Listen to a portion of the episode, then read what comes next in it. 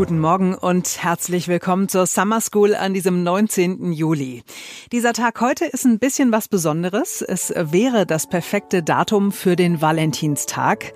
Heute vor genau 326 Jahren erscheint die weltweit erste Kontaktanzeige.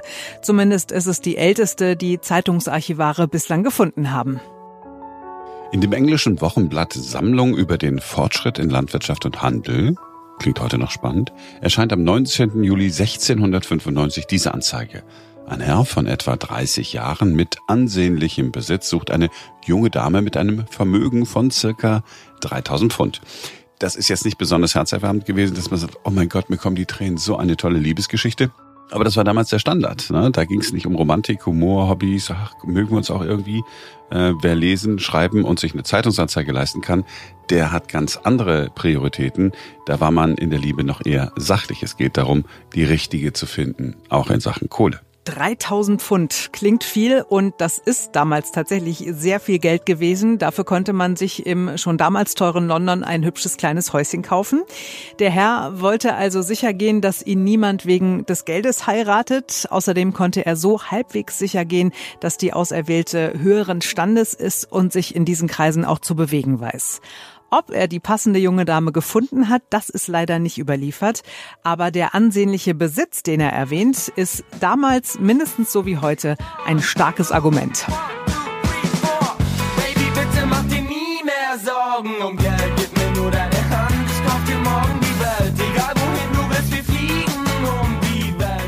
Mit dieser Annonce von 1695 jedenfalls hat eine ganz neue Zeit angefangen. Vorher haben auch hier in Europa fast immer die Eltern den Partner oder die Partnerin für die Kinder gesucht. Es war äh, lange Zeit allerdings nur für Männer in Ordnung, schicklich, äh, so ein Gesuch zu inserieren. Es hat gut 200 Jahre gedauert, bis das auch für Frauen okay war und anfangs auch nur, wenn sie verwitwet waren.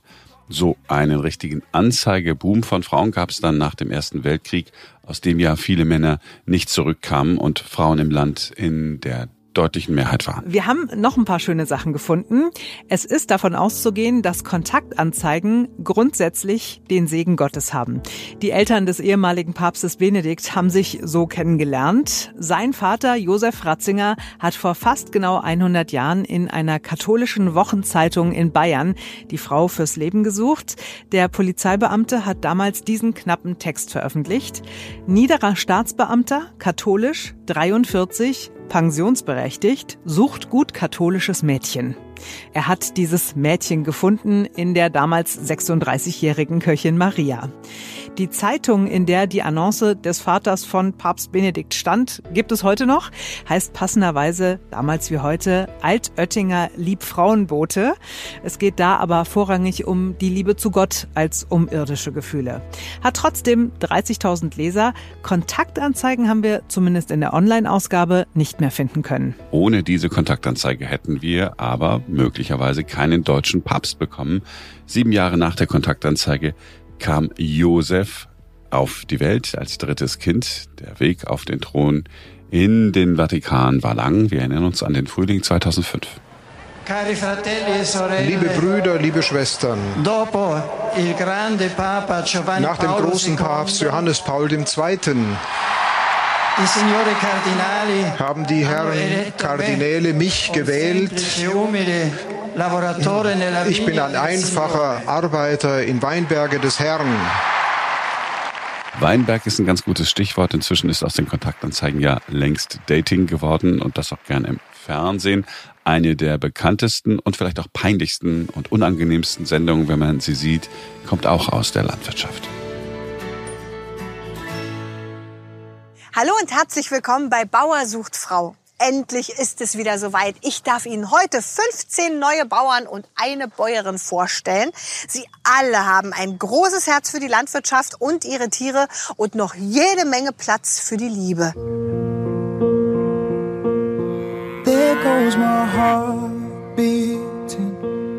Los geht's im hohen Norden. An der friesischen Küste sucht ein einsamer Milchbauer nach einer Frau, die er verwöhnen kann. Hallo, ich bin Enno, 25 Jahre alt, komme aus Ostfriesland. Ich suche eine Frau to leben. Das heißt auf Hochdeutsch, ich suche eine Frau zum Liebhaben. Ja, seit über 15 Jahren gibt RTL vor, Liebe für Landwirte zu suchen. Die Idee selbst kommt aus Großbritannien. Inzwischen läuft die Sendung in 23 anderen Ländern noch.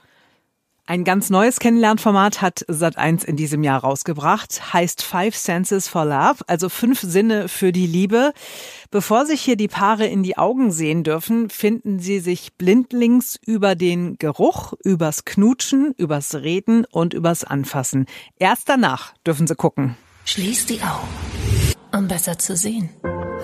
Nur wer alle Sinne nutzt, hat die Chance, die große Liebe zu finden. Ist es der Duft? Der zarte Klang einer Stimme? Hallo? Hi. Oh mein Gott, ich zitter gerade. Haut? Oder sogar der Geschmack, der uns zeigt, mit wem wir den Rest unseres Lebens verbringen sollten. Möchtest du meine Frau werden? 15 Frauen und 15 Männer wagen ein Abenteuer, das es so noch nie im deutschen TV gab. Das war wie im Traum. Werden sie die Liebe ihres Lebens finden und am Ende sogar heiraten? War aber alles nur mäßig erfolgreich. Die Quoten waren eher mau und von den 30 Männern und Frauen hat sich letztlich nur ein Paar gefunden, das jetzt auch nach ein paar Monaten noch zusammen ist. Erfolgreicher und ja, Standard heute ist natürlich das Internet. Mitte der 90er gab es in den USA die ersten Dating-Seiten im Internet und seit ein paar Jahren ist das Wischen übers Handy der Weg zur Liebe. Die App Tinder hat das so vor knapp zehn Jahren etabliert. Der neueste Trend ist eine App namens Bumble, ursprünglich äh, vor ein paar Jahren mal entwickelt, um Frauen den ersten Schritt machen zu lassen. Bumble ist Dating für Frauen. Dein Vibe, dein Tempo, deine Fragen. Du machst die Regeln. Hier startest du die Unterhaltung. Finde heraus, was du willst. Probier dich aus, sei neugierig. Hör auf dein Herz.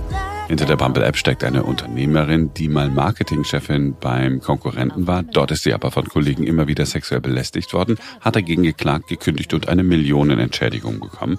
Und die hat sie in die Entwicklung ihrer eigenen Idee von Dating gesteckt, wo die Frau eben anfängt. Inzwischen ist das Geschäftsmodell ein bisschen erweitert worden. Wenn ein Mann einen Mann sucht oder eine Frau eine Frau sucht, dann darf jeder den ersten Schritt machen.